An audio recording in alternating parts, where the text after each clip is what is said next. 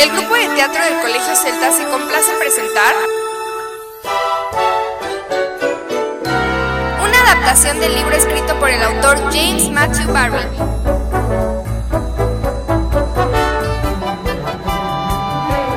La historia del niño que nunca creció.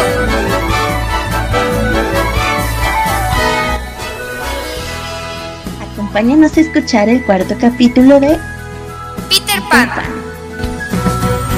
There is an island just past your dreams. Somewhere where stories all can come true.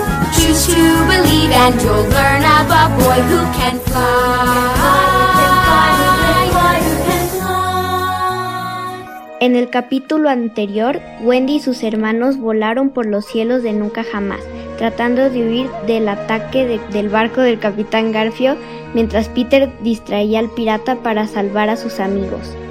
Los niños trataron de seguir a Campanita, pero nuestra hada estaba muy molesta de que ellos estuvieran ahí, por lo que voló muy rápido para que no pudieran alcanzarla.